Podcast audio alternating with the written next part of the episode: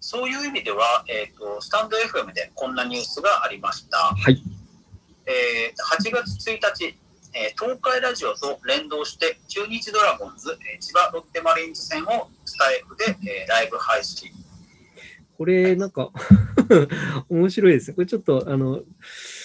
なんていうのか、誰が聞いてんだろうなっていう。スポーツは以前からあのサッカーチームのあの公式チャンネル立ち上げたりとか、えー、なんか一人キーマンが絶対いますよね、スタイル。ああ、なるほど。そうなんですね。すごい、なんか中日ドラゴンズも千葉ロッテマリーンズも、なんかそのスタイフ層とどのぐらいマッチしてるのかよくわかんないっていうところがあって、ね、なんか逆にもお面白いなって思いました、なんか。そうですね。まあ、あの、ラジオトークさんが、いわゆる AM の地上波ラジオを、まあ、ぽいあの番組をいろいろ招聘する中では、まあ、こういう動き、コンテンツを持ってくるっていう動きはあありだなと思う一方で、なぜこのチームみたいな。そうですね。あと、なんか僕が思うのは、その中日ドラゴンズと千葉ロッテマリーンズをこうラジオで流すみたいな感じだったら、多分それはそれでなんか多分全然つかないと思うんですけれども、まあ、なんかスタンド FM さんなので、多分考えてること多分全然僕らがこう予想できない斜め上ぐらいのことを考えこれなんだと思うんですね。だから、逆に言うと副音声みたいな感じで、もう中日ドラゴンズ、千葉ロッテマリーンズを全然違う切り口で放送するんだったら、まあ、全く面白いなと思って、このニュースはちょっと見ましたね。あ確かに、あとね、結局そういう切り口で配信をして、はい、コメント欄で盛り上がるとすれば、スタイフっぽいですよね。そうですね。で、中日ドラゴンズとか千葉ロッテマリーンズ、まあ、野球に興味がない人たちに、なんかそういう切り口でスポーツっていうかね、あの野球とかってもこれおっさんの楽しみじゃないんだみたいなところで、えっ、ー、と、ファンをつけるっていうことであれば、スタンド FM を使う価値っていうのがあると思うんですよ。プロ野球チームとしても。確かにそういうのはなんかブランディング的にはなんか合ってる気がしますね。あそうですよね。なんかそのままっていう感じでやるんだったらスタイフっぽくないから多分そうじゃない気がするななんて、ちょっと実際聞いてないんで分かんないですけど、そのままかもしれないですけど。仙台出身あ、仙台、そうです。はい。あの、楽天のね、チームはい、そうですね。結構楽天の立ち上げメンバーの人とか、結構周りに結構いて、はいあの立ち上げあと楽天がチームで出来上がった時に入っていろいろやってた方たちっていうのも結構いたりとかするんですけれども、やっぱりなんか今スポーツってね、なんかあそこら辺からもう全然変わってきてるじゃないですか。まあ、DNA とかもそうだし、IT 企業がやり始めてからは、なんか、あと人の呼び方とか、そこでこう満足してもらうような形っていうのが従来のプロ野球と全然変わってきてるので、なんかそういうではなく、まあ、僕、中日ドラゴンズも千葉ロッテマリーンズも知らないんで、ちょっと何とも言えないんですけど、なんかそういった意味で音声と何か、うん、とコラボレーションして、なんかっていうのは、まあ、ありつちゃありですよね。うん。ね、楽天も実は何気に、楽天 FM って独自で普通に音声配信やってますよね。ああ、そうなんですか。結構あの手さあの手作りっぽい感じで作ってるんですよね。しかもなんかプラットフォームをしっかり作るっていう感じでなるほど。公式サイトに行くと、だから僕は本当にスタイフと普通に提携してくれる人、面白いなって個人的には思ってます。いや、でも本当そうですよね。こういうなんかファンビジネスというか、なんかそういうものはなんかその、はい、まあ相性相当いいですよね。だから、ですよね。うん。なんかあの単純にそのこの選手の声が聞けるとかっていうのは全然面白くないけれども、なんかそこにアレンジが入って、はい、まあ、特にスタンド FM さんとかだとあの芸人さんとか入ってるじゃないですか。コラボ、コラボするっていうか、えっ、ー、と、芸能事務所と組んだりとかしてると思うので、はい、なんかそういった人たちが紹介するとかっていうような座組とかだと、まあ、あの吉本もね、47都道府県とかっていうところで、それぞれ紹介するようなことってもう結構昔からやってると思うんですけれども、結構ね、野球チームとかロ、ローカルなところって結構紐づいてるところあるじゃないですか。なんか楽天と仙台みたいなところもありますし、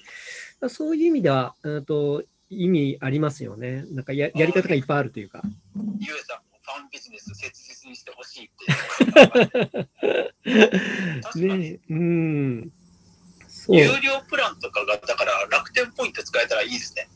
ああ、それすごいいいですね。なんか、なんかあの、ポイント使えるって結構いいなと思って、今結構楽天ポイント、僕も楽天経済圏でいろいろ生活していて、はい、えっ、ー、と、その楽天ポイントをそのまま投資回したりとかしてるんですけれども、なんかあの、なんていうのかな、毎月人としにしていて、だからなんか自分のお金を使ってないで投資できるっていう感じだと、投資の敷居を下げてたりとかするじゃないですか。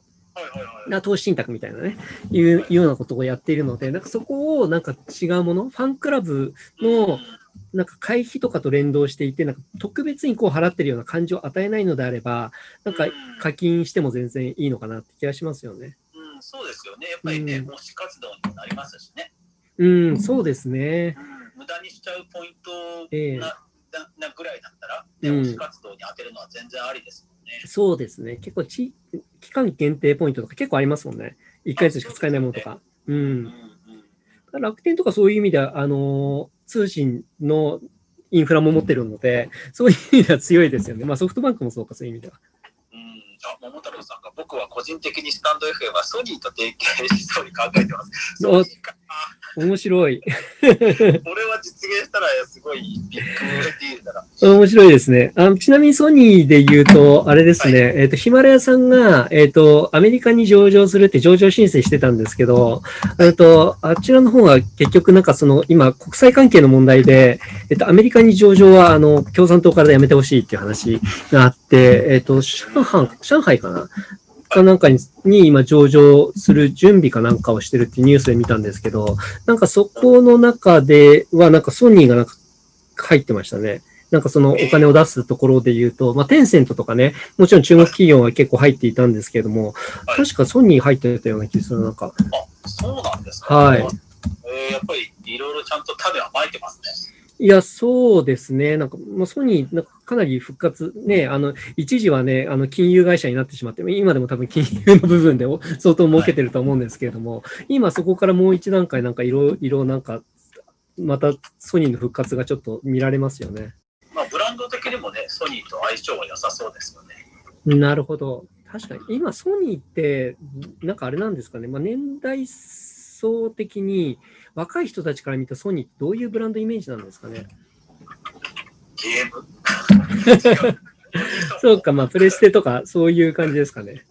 今だからあのソニー再生変革を成し遂げた異端のリーダーシップっていう平井さんの本がめちゃくちゃ売れてますね。ああ、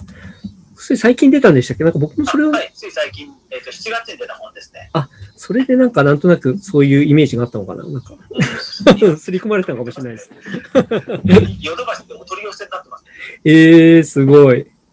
まあ確かに旬ですよね。旬ですよね、確かに。スタンド FM がソニーと付き合いがあるようなことを何かで見ましたって。すごい。あ、そうなんですね。いやでも、いやそこで関わってきたらむちゃくちゃビッグトピックだな。いや、それは大きいですよね。なんか、なんかどういう関わり方なのかっていうところもありますけれども。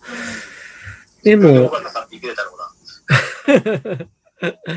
なんか、あの、スタンダー FM に関して僕、スタンダー FM から始めて、なんか、そこからやり始めた人たちが結構、なんか他のところに移っちゃって、スタンダー FM やめちゃってってる人も結構多いなって思ったんですけども、それでもなんか、あの、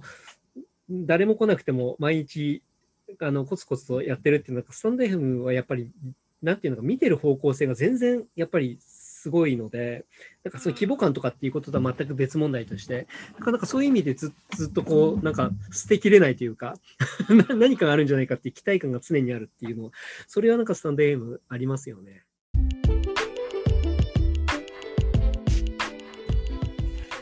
次回に続きますので、そのまま引き続きお聞きください。えー、最新ニュースを聞き戻さないように、フォローもお願いいたします。